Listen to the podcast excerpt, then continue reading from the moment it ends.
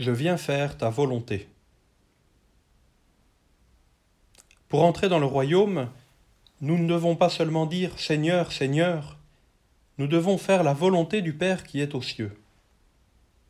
Pourtant, un peu plus tôt, Jésus avait appris à ses disciples à dire Notre Père qui es aux cieux, que ta volonté soit faite. Cette prière si fondamentale inclut donc une demande à Dieu qu'il réalise sa volonté. Mais alors, qui doit faire la volonté de Dieu? Nous-mêmes ou bien Dieu en réponse à notre prière? Il me revient cette maxime jésuite Agis comme si tout dépendait de toi, en sachant qu'en réalité, tout dépend de Dieu. Le Seigneur veut vraiment que sa volonté soit faite dans notre monde, que le royaume des cieux soit instauré de plus en plus sur la terre.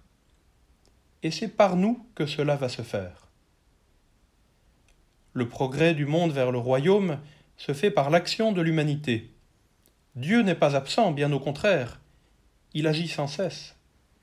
Mais son action n'est pas toujours reconnaissable car elle passe par les hommes, y compris parfois par ceux qui ne connaissent pas Dieu. Cela nous donne une grande responsabilité.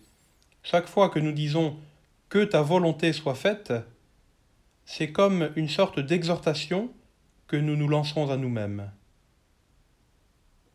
Mais c'est aussi très libérant, car Dieu est plus grand que nos capacités, il dépasse nos limites.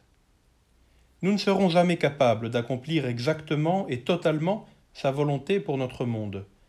Qu'importe, d'une manière ou d'une autre, cela dépend en fait de lui.